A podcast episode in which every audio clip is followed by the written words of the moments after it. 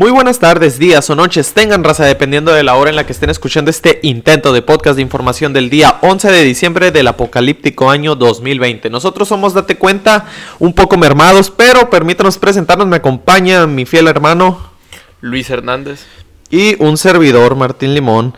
Pues se nos fueron otra vez, Luis, no sé si... Pues sí, es viernes pues.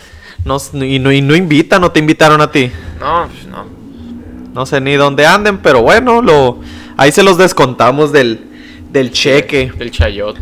Oye, viernes, pero traemos bastante y fíjate, creo que también ya lo viste, hace 56 minutos la COFEPRIS aprobó el uso de la vacuna Pfizer contra el COVID-19.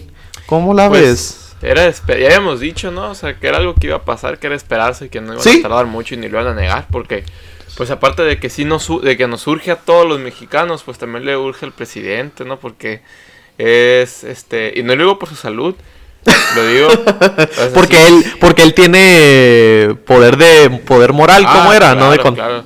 No, no, él no se enferma. Él nada más tiene, él nada más tiene fuerza moral. Ah, fuerza moral, Ah. sí. Y lo que me refería es que él, o sea, le preocupa, pero porque es campaña electoral, o sea, Es correcto, es porque correcto. ver, vas a ir a votar, a ver, ¿quién te vacunó? Exactamente, aquí, aquí nosotros les proveemos de lo que necesiten, pueblo. Entonces, fíjate, viendo el comunicado, eh, la, la COFEPRIS, perdóname, ha sido, ha dado su visto bueno y se podrá vacunar antes de que termine diciembre a 2.6 melones de mexicanos. Este eh, informó que ha dictaminado procedente la autorización para el uso de emergencia de la vacuna Pfizer Bio BioNTech COVID-19. Eh, fíjate, con esto México es el cuarto país en el mundo en autorizarla. Estaba en la rueda de prensa eh, el Gatel. Digo, son las 7:37 tiempo de Hermosillo, Sonora. Eh, Creo que tiempo de México estamos una hora atrás o dos. ¿No te acuerdas? Según yo, son dos horas. Bueno, entonces, este, fíjate, los otros cuatro, los otros tres países son el estado de Bai- Bahrein, no sé, ni, no tengo ni la más mínima idea de dónde quede, Reino Unido y Canadá. Entonces nosotros somos el cuarto. Que se me hace raro que no estábamos esperando a que Estados Unidos lo aprobara para que México también. Pues no creo que le que le importe tanto lo que diga Estados Unidos en esto. O fíjate, o sea, la, lo impresionante es que sí se esforzaron para conseguirlas. eh. Bueno, somos, bueno, no se esforzaron porque básicamente es aprobado. Dijiste que el, el chiste es que somos los países que lo hemos aprobado, ¿no? Te da falta que se distribuya y Que, que fíjate que es lo que hemos platicado, digo, no, no, no es por echarnos tierra, pero no creo que estemos al nivel logístico de Canadá o, No, o Reino que- Unido, porque, o sea, ya ves que esa es la vacuna que tiene que estar a, se tiene que mantener a menos 70 grados, ¿no? Entonces- Sí, van, a, van a necesitar mucha infraestructura y gente pues, que lo haga bien, ¿no? Sí, pues yo creo que de repente va a pasar así como que, ay, esa se nos quedó 30 segundos o un minuto y pasa nada, échale, échale. Y que no Pero bueno. Al final, ¿no? Pero bueno, nomás lo queríamos mencionar porque no estaba incluido dentro de lo que íbamos a platicar, pero pues el chiste es que si sale algo durante el día, este, lo podamos platicar. Lo que sí traíamos un poquito más preparados, eh, y por un poquito digo que pues leímos. Eh, fíjate, no la mencionamos el miércoles, Luis, porque ya traíamos muchas cosas, pero el miércoles se firmó eh, la regulación para el outsourcing, un acuerdo, y ahí asistieron este Carlos Aceves, secretario de la Confederación de Trabajadores, o como se escucha en la radio y en la tele, la CTM, no sé si te suena, y Carlos Salazar, presidente del Consejo Coordinador Empresarial. Pues prácticamente creo que ya la había, tú le habías dicho, ¿no? Lo del outsourcing y nos habías platicado. Sí, que había, eh, que misteriosamente había decidido, pues, consultarlo, ¿no? Así como que, ok, a ver, déjame verlo, vamos a ver, vamos a ver si lo cambiamos, vamos a hacer un acuerdo, ¿no? Entre el presidente y los empresarios. Sí, fíjate, pues es este el acuerdo se firmó para dialogar y terminar con los esquemas de subcontratación para que termine con las prácticas irregulares y perjudiciales para los trabajadores. ¿Qué digo? planteado así está muy bien. O sea, la verdad, qué bueno que se apoye más al trabajador. Porque fíjate, el, acuerdo consistía más que nada de cuatro puntos. Luisa María Alcalde la, los leyó y los presentó. Fíjate, el primero.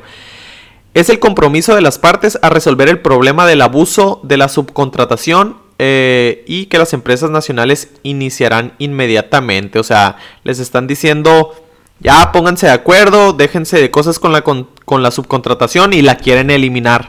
Pero el segundo punto inmediatamente pues de cierta manera contrarresta el primero porque los empresarios este, le pidieron suspender eh, o bueno o como detener eh, la discusión y que se reinicie hasta el mes de febrero del próximo año fíjate con la finalidad de ajustar la reforma y sus implicaciones operativas. Porque digo, el hecho de que quites el outsourcing, pues no es como que, ah, quítalo, ah, sí, ya lo quité, ya todo bien. O sea, en, empresas muy grandes, pues les, les, o sea, no me pues imagino. Les afecta, ¿no? O sea, de tener que despedir y, dejar de contar con el servicio que les daban todos sus empleados. Y otra ley que por ahí, no sé si ya la habíamos mencionado, la verdad no recuerdo. Una ley que aprobaron de que ahora pues la empresa va a tener que pagarle el internet y la luz a los trabajadores. Ay, sí, fíjate, esa. Ay, e, e, esa quiero que la nos la vamos a llevar de tarea para el lunes comentarla, para investigarla bien todos los puntos que, que trae. Pero así como, como spoiler, este sí, sí vi eso de que te tienen que pagar el internet, la luz, este, el equipo, que pues... Pues está difícil, ¿no? Que una empresa se o sea, pues pague todo eso para todos sus empleados.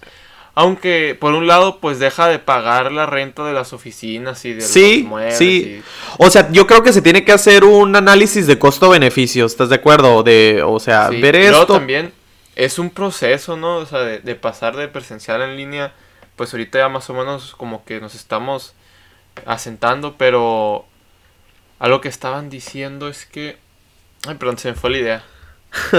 no te preocupes. Que mira, igual con lo que dices, sí es cierto que tiene que ser un proceso de adaptación porque, para empezar, no todos los trabajos, o sea, te lo permite por la naturaleza del trabajo. Y no creo que todas las personas, este, se les dé trabajar en ese tipo de modalidad. O sea, sin, sin raspar muebles con nadie, ¿no? O sea. Y de hecho, eh, ya me acordaste por eso. O sea, dices, o sea, acabas de decir, ¿no? O sea, hay gente que no puede, pero por el contrario, hay gente que puede hacerlo muy bien desde casa. Entonces, algo que estaban diciendo es que muy probablemente ya no vuelvas a la oficina. o sea, que hay muchos trabajos que digan, no, pues es que hemos trabajado muy bien, ha cumplido su función, ya no hace falta que vuelvan. Sí, fíjate. ya no hace falta pagar oficina. Y no es, no es por acá, pero yo estuve trabajando home office Fíjate, estuve marzo, abril, mayo, junio. Estuve alrededor de cuatro meses trabajando home office. Sin problema alguno, eh, atendiendo al cliente, todas las broncas ahí, este, contestando correos, teléfono, tomando decisiones, pero, pero como que todavía tenemos un poco esa cultura de que como que tenemos que estar en las oficinas, ¿sabes cómo? O sea, como que también el trato directo, el face to face, como que también es parte necesaria. Entonces, a lo mejor pudiera ser, dentro de esas regulaciones, pues a lo mejor, no sé, tres días home office. Este, ah, no, pues claro, no, yo creo que eso no debería de regular el gobierno. Creo que cada empresa debería de decir cómo debería de manejarse dependiendo del trabajo que Exactamente. si pone el gobierno, pues es imposible. Sí, pero el hecho de que nos tengan que pagar la luz, el internet, o sea... Ah. Eso sí está, un poquito difícil. Y, luego no, no nos gusta a los mexicanos sacarle provecho al sistema, o sea, lo, lo veo muy, muy complicado, pero es una buena idea eh, inicial. Yo creo que si se plantea y se desarrolla, yo creo que le beneficiaría tanto a las empresas en el sentido de que ahorren costos y a los trabajadores porque, fíjate, quieras o no, a mí el hecho de trabajar home office me ahorras una hora de mi vida por, por, el, por el camino. o sea... El transporte y más en ciudades grandes porque pues nosotros tal vez no se puede considerar tan grande en, cuestión de las distancias. Pero pues, Aquí, ajá, no, pero en otros lugares donde te dicen una hora, eso no es nada. Entonces, o sea, el hecho de que la, gente también se ahorre ese tiempo, pues yo creo que beneficiaría mucho. Pero fíjate, de voladita los otros dos puntos que se firmaron fue que se revise el tema sobre las utilidades porque hay muchas irregularidades y que se termine con las prácticas irregulares y perjudiciales de los trabajadores como darlos de baja de manera masiva en diciembre. Entonces, pues la verdad es que se escucha muy bien este, esto que se quiere hacer con el outsourcing, pero hay que ver también el otro lado de la moneda, pues, porque, a ver, ¿cuántas empresas grandes este, subcontratan, pues, y su modelo de negocio está basado en eso. Y si no es con outsourcing, que si pagan más barato, este, a lo mejor ya no les dan los números. Y esa empresa que le daba, no sé, chamba a un millón de personas, pues como ya le estás quitando el, el recurso outsourcing, oye, te va a decir, no, pues sabes que ya los números no me dan, sabes que tengo que despedir a tantos y voy a contratar formalmente a tantos, pero al final del día los números podrían salir negativos, no sé si me expliqué. Sí, sí, sí, o sea que al final de cuentas, pues ellos ya están estructurados de acuerdo al, o pues a su presupuesto, ¿no? Lo que pueden pagar y lo que no pueden pagar, lo que pueden tener y no. Y pues si llegan y les prohíben esa alternativa, pues es probable que pase, o sea, que pase lo que acabas de decir. Entonces, fíjate, entonces ya se están formando bandos, así como lo de la Alianza Federalista, porque la Canacitra, la CNA y la Coparmex señalaron en un comunicado que rechazaban el acuerdo, fíjate, porque este dicen que, va a limitar todas estas cuestiones. Entonces, eh, fíjate, como dato de cultura general, en el al 2018, datos oficiales, 5 millones de mexicanos estaban contratados bajo outsourcing. Y de esos 5 melones, solo el 10% está realmente registrado ante Hacienda pagando sus impuestos. O sea, sí se presta el outsourcing a muchas irregularidades. Ah. Entonces lo que están alegando estas tres, este, eh, bueno, la Canacitra, la CNA y la Coparmex, de que están diciendo, bueno, vamos a regularlas, a revisarlas y ser más estrictos, no las eliminen, pues. Entonces, pues ahí. Ahí vamos a ver en febrero se va a retomar esto. Por lo pronto dijeron, ah, ya se acabó el año. Ay, vemos luego. Vacaciones, Navidad. Ándale. Pues pasando a otras noticias o a un entorno más internacional. Fíjense que desde el, miércoles se habían presentado. Bueno, volvemos a las elecciones de Estados Unidos. Eh, por el estado de Texas se había presentado una demanda en la Suprema Corte para anular los resultados de los estados eh, péndulo, como lo habíamos llamado, ¿no? Estados decisivos por los que se dieron, por los, pues, por los que se dio el ganador en la elección, ¿no? Que hemos dicho que era Michigan, Pensilvania, Georgia y no sé si me hace falta otro. Mm, Arizona no era. No, no, no recuerdo exactamente cuáles estados entraban dentro de esta demanda, fíjate. Eran, eran, eran esos. Pero, el, o sea, el detalle era que aunque ganaran esa demanda Texas, ojo, eh, se sumaron, aparte de Texas, se sumaron 17 estados. A la torre. Y el presidente, y el presidente, ¿no? Y, alrededor de, creo que 200 diputados, 200 diputados, ¿no? O sea, afirmando que hubo irregularidades en Sí, o sea, que habían... Eh, su argumento era que habían eh, usado como excusa el COVID para que usaran los votos por correo y, y para, o sea, y al hacer eso, los estados tuvieron que cambiar muchas leyes, pero sin legislarlas, pues simplemente era un, permiso y, y, lo que alegan ellos es que lo hicieron inconstitucionalmente, ¿no? Y ha habido varias cosas por ahí. Entonces, esto fue lo que pasó porque hoy se dio la resolución y resulta que la, que la Suprema Corte lo negó. Ok. Lo negó con el argumento de que Texas pues no tenía o no era nadie para reclamar eso, ¿no? O sea, en sí, el argumento que usó la demanda no lo, no lo negó, pues, no se metió a eso, pero dijo, es que tú como Texas, como estados, no tienes el derecho de irle a decir a otros estados cómo deben de hacer sus elecciones, ¿no?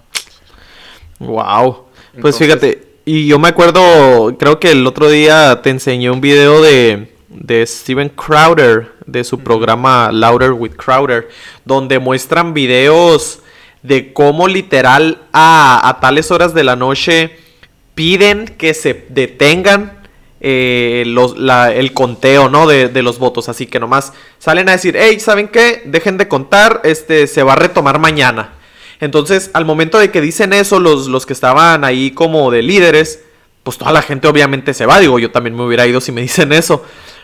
Entonces, ya que pasa eso en el video, se ve cómo esas personas que se quedaron sacan maletas con votos por debajo de, de unas mesas que se habían instalado desde temprano. Entonces, cuando les, les, les echaron eso en cara, dijeron que nosotros nomás dijimos que se detenían las votaciones y se reanudaban mañana. Jamás les dijimos que se fueran. O sea, ¿qué, qué querían que hicieran? ¿Que se quedaran ahí sentados o qué? No, o sea, lo que sale en el video ya está, o sea... Habla por sí dudoso. solo. Sí, habla por sí solo.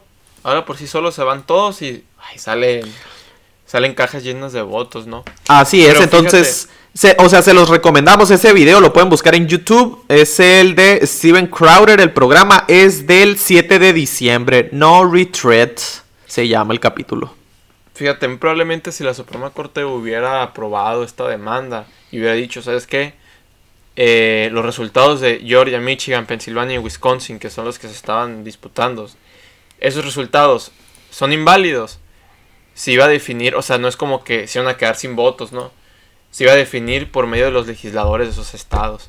Ellos iban a votar y dependiendo de, pues, de la mayoría les iban, les iban a dar, pues se le iban a dar a Trump o a Biden. Entonces lo que dicen es que probablemente, o sea, pues Trump tenía la mayoría republicana, ¿no? En, los, en, la, en la mayoría de estos estados, entonces probablemente sí se los hubiera llevado si hubiera pasado esto. Aunque de todas formas hubiera sido un show, ¿no? O sea, hubiera sido un desastre si hubiera dicho que sí. Entonces, quién sabe si de por sí los, los legisladores hubieran seguido apoyando a Trump, no hubieran estado de acuerdo con la demanda. Ok, pues sí. Pues vamos a ver que porque ya se está acercando el, o sea, ¿hasta cuándo seguirá esto lo de la corte? Hasta el 14, ¿verdad? Creo que Sí, es la 14. fecha. Así es. Bueno, pues vamos a ver qué, qué sigue sucediendo ahí con el nuevo o el mismo patrón de México, del patrón de AMLO. Pero bueno, Luis, fíjate, una nota pues un poco desalentadora o, o triste, medianamente triste. ¿Por qué medianamente? Porque no se ha perdido todo.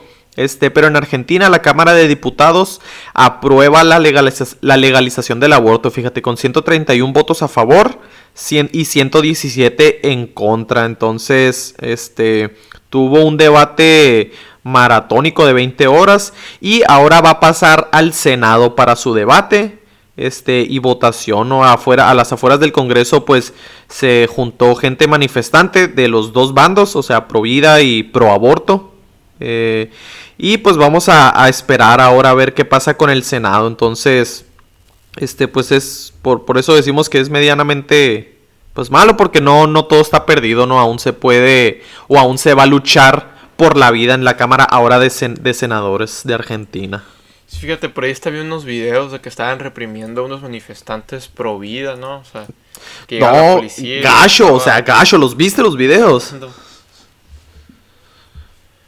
Oye, y se Sí, me fíjate, hace- yo estaba viendo, de hecho, un video ahí de... ¿Qué? Y se me hace algo, pues, muy impresionante o descarado porque creo que, o sea, siempre los providas han sido los más tranquilos en cuanto a sus manifestaciones, ¿no? Los que menos han hecho daño a, pues, a terceros.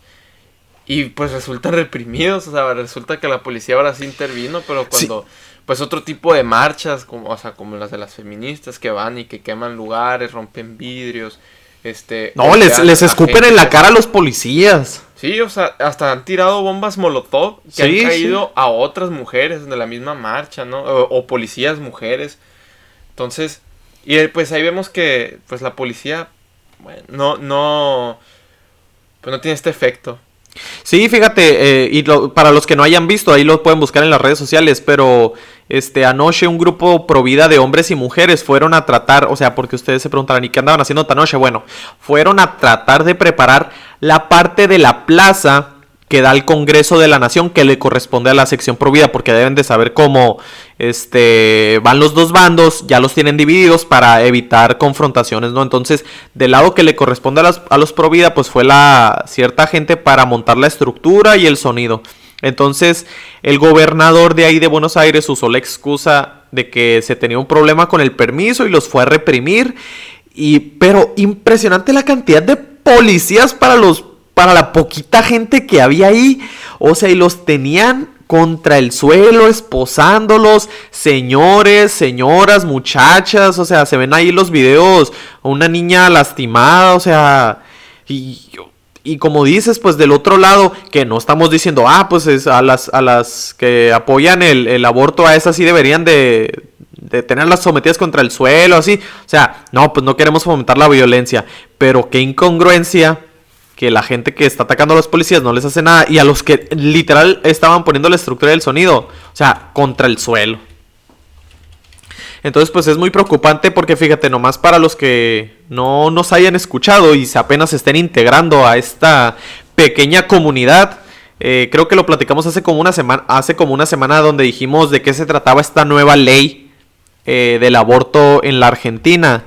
Eh, y pues se trata de que el presidente Alberto Fernández agregó ciertas cláusulas para que se pueda abortar después de las 14 semanas, porque ahorita ya es legal, ¿no? Este, entonces dice que puede abortar si estuviera en peligro la vida o la salud integral de la persona gestante. Y aquí la palabra clave, Luis, es salud integral, ¿no? Ah, que, es, que se basan en cómo la define la OMS. Sí, que también incluye la salud mental, ¿no? Sí, fíjate, la OMS, y la estoy citando, lo pueden buscar así en la OMS, en sus preguntas frecuentes. La primera es, ¿cómo define la OMS la salud? Dice, la salud es un estado de completo, completo, eh, completo, ojo con esta palabra. Un estado de completo bienestar físico, mental y social, y no solamente la ausencia de afectas, afecciones o enfermedades. O sea, Luis, tú te encuentras completamente bien física, mental y socialmente. Pues, pues yo diría que sí, ¿no? Ay, güey. A ver, pero que si me encuentro bien. Tienes que estar completa, en un completo bienestar físico, mental y social. Digo, o sea, físico, yo pudiera estar mejor, la verdad. O sea, ah, mental. Mira, la, la llevo. No me quejo, pero podría estar mejor en todo. no, pues es que dime tú, ¿quién está bien socialmente? ¿Quién no se estresa? ¿Quién no tiene complicaciones? ¿Quién no tiene que salir y chambear a lo mejor hasta dos, tres trabajos, tomar, gastar tres horas de su vida transportando? O sea, pues todos estaríamos, todos estamos enfermos para la OMS.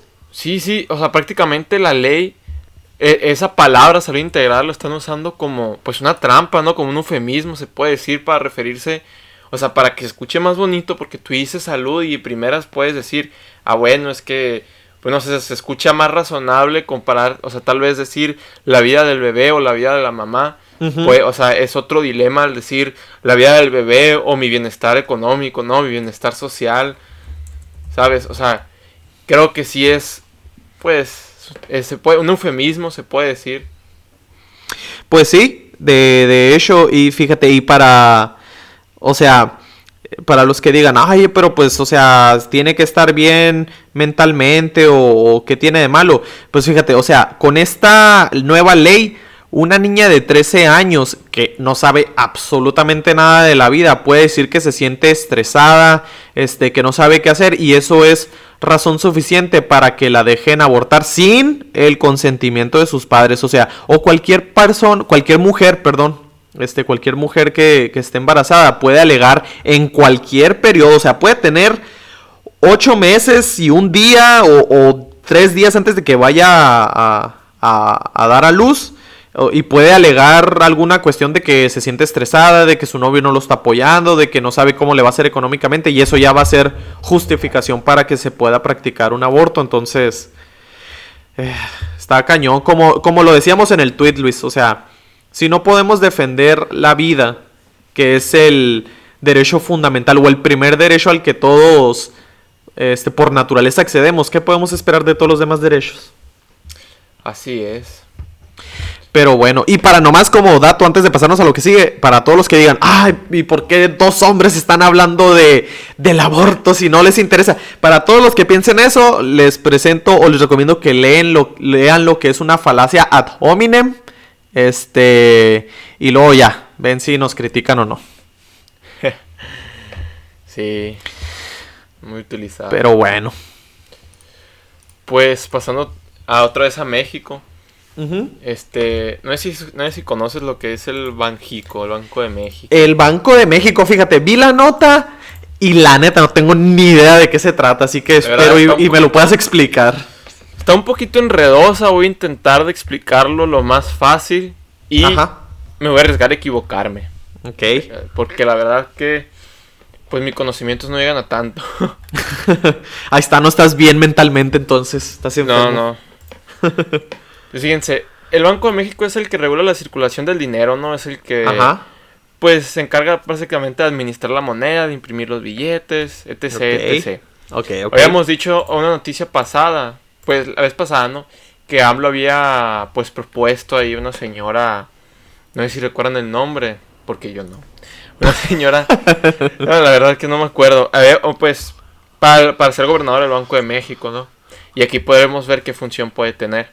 Bueno, la noticia es que la Cámara de Diputados aprobó una, una reforma a la ley del Banco de México en materia de captación de divisas. O sea, para, para captar o administrar monedas extranjeras, ¿no? Dólares, euros. Ajá. Ok, entonces, ¿en qué consiste todo esto? Pues prácticamente si tú vas a un banco muchas veces, eh, no en todos los bancos están obligados o, o vas a tener chance de, cambiar los dólares o cualquier otra moneda por pesos mexicanos, ¿no? Porque si tú vienes a México como turista, por ejemplo, y quieres cambiar el, el pues necesitas la moneda del país, ¿no? Necesitas pesos para poder gastarlo. Entonces, no en todos los bancos se puede hacer esto. Y la, lo que dice la ley es que es que el Banco de México estaría obligado a comprar todos. Bueno, déjenme primero explicar otra cosa.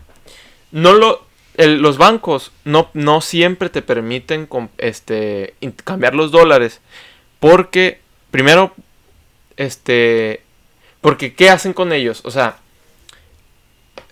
prácticamente, o sea, ellos no gastan ese dinero, pues. Lo que ellos hacen es que hacen tratos o intercambios o, con otras entidades financieras extranjeras para deshacerse de, ese dinero, ¿no? Y obtener los pesos de vuelta. Porque prácticamente, pues, no les sirve de mucho, a más allá de eso, los dólares a un banco, ¿no?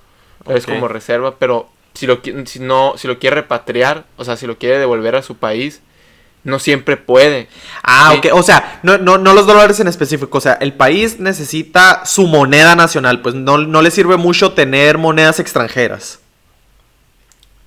Podría decirse. Ajá. o sea, sí, pero estoy hablando de los bancos privados, no el Banco de México. Ajá. Ok. O sea, los bancos privados, ya que tienen los dólares, lo que hacen o lo que pretenden hacer es repatriar, o sea, devolver ese dinero a sus respectivos países, ¿no? Y pues obtener el dinero que sí le sirve, que serían pesos, ¿no? Que es el que más usa aquí en México. Bueno, entonces, ¿qué dice la ley que esta que cambió? Que el Banco de México estaría obligado a comprar todos, todas las divisas, todos, o sea, todas las monedas extranjeras que los bancos no puedan repatriar. O sea, si el banco no puede ah. deshacerse de todo el dinero, de todo el dinero extranjero, el Banco de México estaría obligado a comprarlo. Y esto puede traer varios problemas. El primero es que no hay un buen... Se puede dar mucho lavado de dinero. Que dicen que ese dinero no se puede verificar bien, aunque, aunque los bancos este, pasan por cierto proceso para asegurarse de que ese dinero sea lícito. De todas formas, ese riesgo no se, no se quita, ¿no? Sigue habiendo ese riesgo. Y el problema, el gran problema es que si por algún, por algún motivo ese dinero que le llegó al banco, al Banco de México llega a una investigación, las autoridades financieras internacionales pueden castigarnos y pueden decir, ¿saben qué? Todo el dinero que tiene el banco, que es eh, en cuestión de dólares, ¿no? Es un ejemplo, vamos a usar los dólares, que tienen como, creo que tienen como 100 mi, 170, 194 mil millones de dólares, ¿no? Tienen como reserva. Entonces, si le llega más dinero porque tuvieron que, que a comprarlo a bancos que no pudieron repatriarlo y ese dinero llega a caer en una investigación, todo el dinero que tenemos no lo podríamos usar. Todos los dólares, todos los dólares. A la o Sea, los 194 mil millones de dólares se los pondrían congelar, ¿no? Las autoridades o podrían ponerse en duda. Entonces. O sea, y se congelan las cuentas, o sea, así de fácil. Ajá. Empieza una investigación y como, y como todo está junto, este, junto y revuelto ahora sí, este, pues como no sabemos, dice el gobierno, ¿sabes qué? Congélame todo. A la torre. Damn, está buena esa, eh. Sí, por ejemplo, un ejemplo es que dicen que en el 2012 hubo, hubo algo así. Ajá. O sea, dicen que si Banjico hubiera comprado billetes y monedas de lo que pasó en ese año, una cosa... Y un grupo financiero mexicano, que es que... eh, que autoridades, ese grupo financiero le llamaron la atención las autoridades extranjeras y mexicanas porque detectaron que no habían seguido los debidos procesos y que se podía haber dado el lavado de dinero. Entonces dice que si el Banco de México, o sea, que el Banco de México se hubiera metido en ese problema, si hubiera comprado los billetes y monedas de esa entidad financiera, ¿no? Ok. Y lo que pasa es que con esta ley estaría obligado a hacerlo a todas las que tengan, pues los que no puedan repatriar ese dinero. A la torre, pues está. O sea, la verdad que sí, Fíjate. está, sí está revoltoso, pero. Si está pues, algo revoltoso. Está cañón. Uno de los excusas, ¿no? Ricardo Monreal, que creo que fue el que eh, propuso esta ley, una de las excusas o motivos por la que lo hizo fue porque dijo que, pues, que las remesas, ¿no? Que es el dinero que mandan de Estados Unidos a México, que muchas veces batallan para intercambiarlo, ¿no? O sea, batallan para ir y, y pues intercambiar ese dinero a pesos, pasarle a pesos. Pero, algo importante, hay un dato, un pequeño dato aquí. El 99% de las remesas, o sea, el 99% del dinero que se manda de Estados Unidos a México por parte pues de mexicanos o descendientes de mexicanos que viven allá, a sus familiares, lo mandan por vía electrónica. O sea, no ocupan hacer un cambio de dinero, un cambio de divisas, ¿no? O sea, en automático se los. Se lo Sí, pues les- o sea, es como, creo yo, bueno, es me- medio electrónico. O sea, que solamente un por ciento, o sea, es claro, pues, o sea, el eh, la gente que está allá lo va y lo va a depositar en un banco para que tú puedas agarrarlo aquí en México. Nadie se va a traer el dinero en físico y va a viajar hasta él para llegar aquí. O sea, y esa fue la excusa que tomaron, ¿no? Órale. No, pues la, la verdad sí está, sí está muy interesante, o sea, sí está complicado. Entonces, pues ahí vamos a estar al pendientes de, de lo que pase con, con eso. Y yo creo que vamos a buscar a un Ojo. economista. Sí, sí, porque creo que sí es algo complicado. Sí, la- Algo que, algo que me faltó mencionar y que fue con lo que empecé es que, o sea, la que habíamos dicho, ¿no? Que AMLO había propuesto su propio gobierno, este, perdón, gobernadora para el Banco de México. Es que ahorita el gobernador del Banco de México salió a decir, o sea, que pues qué onda, que se estaban haciendo, lo están haciendo mal, que o sea, ahorita, ahorita estamos dispuestos al diálogo, pero si esto sigue avanzando, estoy dispuesto a llegar a la, pues a la corte, ¿no? Para que esto no Uy. pase. Entonces, pues creo que la historia sería diferente si la persona que esté ahí, si la cabeza, pues esté del lado del presidente, ¿no? Y tenga fe ciega como lo ha pedido y solicitado AMLO a sus seguidores. o tal vez no fui ciega, pero sí miedo, ¿no? O sea, miedo de que me corran como los otros cinco o seis amigos que se fueron, o sea, Lo podemos sumar a la lista. así es. Pues bueno, pues fíjate, la verdad es que han tenido una vida este bastante complicada, así como Samuel y no ya para cerrar Luis, ¿qué, qué, qué- cuál ha sido tus 18 hoyos del golf de, de sufrimiento en tu juventud? Ay, la gente. Qué curada estuvo. Al principio creí que era montaje. ¿eh? O sea, de verdad dije, nah, es meme o, o no sé. Lo hice un video de ver, pero- curas. Pero explica, explica, explica. No, es que bueno, le hicieron una entrevista a Samuel García, que es candidato por parte de Movimiento Ciudadano para ser gobernador en Monterrey. Entonces, en la entrevista, él cuenta cómo ha sufrido y se ha esforzado para llegar hasta donde está. Entonces, en una sección del video, cuenta que le trabajaba con su papá y que el papá de él le decía a la mamá de que no le hagas lonche, ahí tenemos este comedor en la chamba, este no le hagas lonche y Samuel lo dice, "Y no me hacía lonche mi mamá." Y, y que él quería irse de fiesta con sus amigos un viernes y que no podía, que porque al otro día, el sábado, tenía que jugar los 18 hoyos del golf. Hijo. Y si no jugaba los 18 hoyos del golf, sea. no le pagaba. Entonces fue una, una vida muy dura. Dice, no, se lo respeto, o sea, no, la verdad que muy pocas personas han pasado por ese tipo de sacrificios y situaciones que tienen que hacer. Pero pues así le tocó a sus papás, ¿no? Pobrecito. Oye, ¿y viste todos los memes? A mí uno que sí se me hizo muy gacho, vi un niño, o sea, un niño chiquito cargando piedras descalzo y de que sí, tu vida ha sido muy dura. Y yo, ¡ay! ¡Oh, la madre! Sí me...